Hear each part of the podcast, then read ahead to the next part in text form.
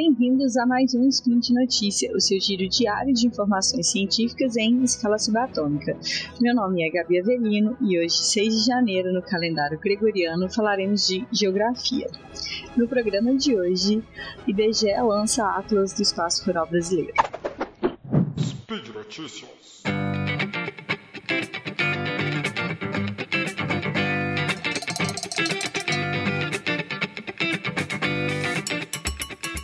No dia 15 de dezembro de 2020, o IBGE, que é o Instituto Brasileiro de Geografia e Estatística, lançou a segunda edição do Atlas do Espaço Rural Brasileiro, que é, é uma, foi, na verdade foi um evento em comemoração aos 100 anos uh, do primeiro censo agropecuário. Esse novo censo rural, ele, esse novo Atlas rural, ele é uma revisão dos resultados que foram obtidos no Censo Agro de 2017. Mas é, também foram incorporados no Atlas algumas outras fontes, é, que são também dentro do próprio IBGE, como região de influência de cidades, a pesquisa da pecuária municipal, a produção agrícola municipal. E também foram usadas é, fontes do INCRA e, e da FUNAI. É, o Atlas ele tem 250 páginas, tem mapas, gráficos, tabelas muitas outras informações. E os dados, eles são, eles apontam as diversidades e as desigualdades territoriais encontradas entre os mais de 5 milhões de estabelecimentos rurais analisados. Aqui, em estabelecimentos rurais, entram as propriedades rurais, é, mercearias, vendas, qualquer outra coisa, qualquer outro estabelecimento que componha esse universo das ruralidades, tá?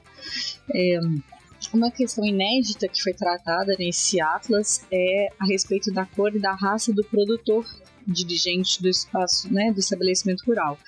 E aí isso permite algumas análises inéditas que foram realizadas. Aqui eu vou trazer os dados que foram disponibilizados pelo próprio IBGE, tá? O link vai estar tá lá na descrição do episódio.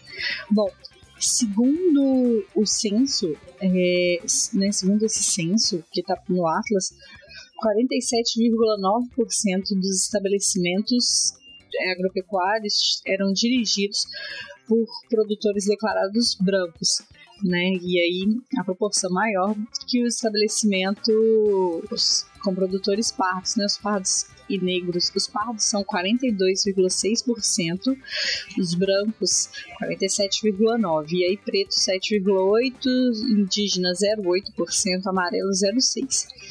E aí tem aqui uma questão interessante de se ver, é a relação entre o tamanho da área da propriedade rural e a raça da, dos produtores, né? Nas propriedades de até um hectare, ou seja, que são, são propriedades pequenas, é, 57,9% dos proprietários declararam-se como pessoas negras, pretas ou de raça parda, 25,5% branca e 88,3% desculpa de indígena e, e por aí vai. Quando a gente analisa os estabelecimentos com mais de 500 hectares, 72,2% dos proprietários se declaram como brancos, 23,9% como pardos e 2,5% como pretos e aí 0,4 indígenas e 0,06 amarelos. Então, é, isso mostra, evidencia uma questão latifundiária e também da distribuição de terras pós uh, período escravagista que, que, se reproduz ainda hoje, né? Ainda hoje em dia, que é o direito à posse, né? O direito à terra e também a quantidade de terra que é de, de a posse das pessoas, no caso, né? E aí a gente passa para as propriedades que são muito grandes, que são as de mil a 10 mil hectares. Então, 74,7% dos brancos é, né, são os proprietários dessas terras, em comparação a pretos e pardos somados dão 23,8%. Evidenciando esse esse reflexo, né? E essa consequência de como foi dada a distribuição de terras ainda hoje. Outro dado que comprova é, essa questão latifundiária que eu comentei mais cedo é que até 81%, 81 dos estabelecimentos no país tinham até 50 hectares. E aí, esses estabelecimentos com até 50, 50 hectares ocupavam apenas 12,8% da área total dos estabelecimentos no país. Por outro lado, 0,3% do número de estabelecimentos, que são estabelecimentos com mais de 2.500 hectares, ocupam uma área de 32,8% da área né, dos estabelecimentos agropecuários no país. E, e aí, evidenciando, né, demonstrando com os números uh, como é como não é a distribuição de terra, né, na verdade, que a, existe a concentração de poucas propriedades de proporções imensas. E aí, quando a gente analisa uma é, área média dos estabelecimentos é, agropecuários que foram analisados foi de 69 hectares, a área média no Brasil. Se a gente for olhar regionalmente, o que vai trazer a informação para o mais próximo da realidade, por exemplo, no centro-oeste, a área média dos estabelecimentos é de 322 hectares, que é quase cinco vezes maior do que os 69 hectares, né, que é da média. E aí, falando né, a respeito dessa desses, desses latifúndios e tudo mais, Uh, o Centro-Oeste já era, né, como eu falei, da, da, área média de 322 hectares, uma já tinha essa característica da pecuária ultra extensiva. Quando a gente vai olhar hoje em dia, essa característica é consolidada, principalmente quando a gente trata do cultivo de soja, milho e da pecuária bovina. A pecuária é a principal atividade no campo e, em especial, nesses maiores estabelecimentos, e é seguida pela lavoura temporária é, junta né, a pecuária e a lavoura temporária, elas são praticadas em mais de 80% dos estabelecimentos do país. E entre esses grandes estabelecimentos né, de 2.500 hectares, chegam a 90%. A lavoura temporária ela é quase de mandioca e soja, né, que aí é retratado evidenciando as desigualdades no país.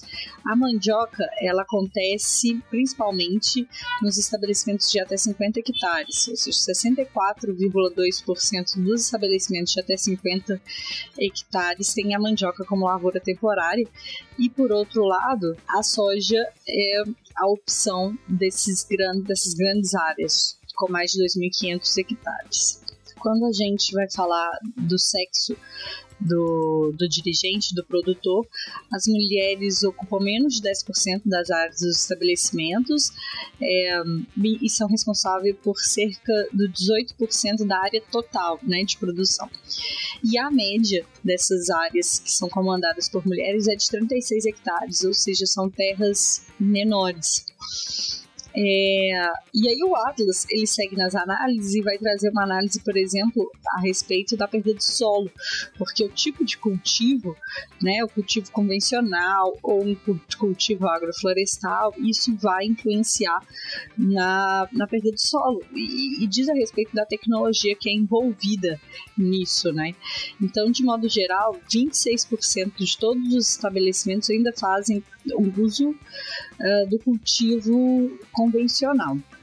E aí, quando a gente vai analisar a situação da preservação por bioma, a gente tem uma análise de que 24,2% das terras é, nos estabelecimentos do bioma da Mata Atlântica são destinados às florestas, ou seja, naturais, plantadas e áreas de preservação, o que chega mais ou menos próximo à área pensada para reserva legal, né, que é 20% do território.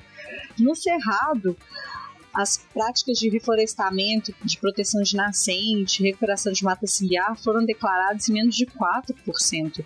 E aí, principalmente nos estados de Goiás e do Tocantins, que são né, centrais ali no bioma. O Pantanal, que é uma área que tem uma, uma que é mais ou menos propícia né, à pastagem, seja natural ou plantada, é, ele vai ter então 67% das áreas dos estabelecimentos de área de, de pastagem. Na Caatinga, uh, são dois fatores que a gente tem de destaque. É que 19,9% dos estabelecimentos contam com sistemas agroflorestais, que são interessantes no sentido de degradação de solo é, e de preservação de modo geral. E também, em contrapartida, é que o maior percentual das áreas de pastagem declaradas com algum nível de degradação, né? Os pampas é, 83,5% dos estabelecimentos são ocupados com agropecuária e a Amazônia, é, que é um bioma que ocupa uma área muito grande do país, é, é exceção é, em termos da área ocupada pelo estabelecimento, porque apenas 20% da área né, da bioma, do bioma amazônico é ocupada com estabelecimentos rurais. É, e aí a gente segue uh, no sentido da, ocupa da utilização de agrotóxicos. Uh, o percentual aumentou 22,9% nos últimos 11 anos das propriedades que declararam usar agrotóxicos. E antes, é, em 2006 eram 27%, e aí em 2017 foram 33,1% uh, dos estabelecimentos que declararam a utilização desses insumos químicos. Tem uma informação interessante no Atlas que é a respeito de outras receitas. Então, outras receitas dos produtores rurais. Por outras receitas, ali é considerado os valores que são obtidos com outras atividades que não as ligadas à agropecuária. Então, é, receitas de desinvestimento, serviço de turismo rural, exploração mineral, artesanato, entre outras. Uh, o número dos estabelecimentos que apresentam outras receitas é significativo nos municípios que compõem a Amazônia Legal e o semiárido nordestino. E destaque fica para o município de Monte Carmo, no Tocantins, onde 66,2% do total da receita dos estabelecimentos veio de outras, outras receitas. Em Santa Cruz de Minas, Minas Gerais, 100% é, dos, dos estabelecimentos agropecuários obtiveram rendas com turismo rural, que é um elemento muito interessante da gente analisar, né? E da fomento do turismo rural e, e de onde vem essa receita. É, e aí, 50,6% da receita dos, dos estabelecimentos veio do turismo rural.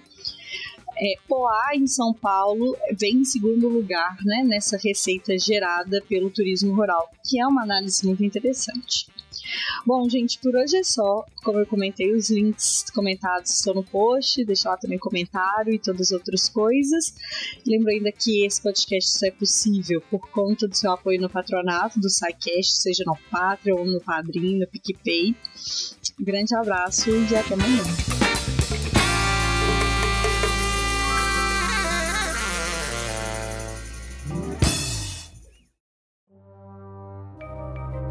Este programa foi produzido por Mentes Deviantes. deviante.com.br.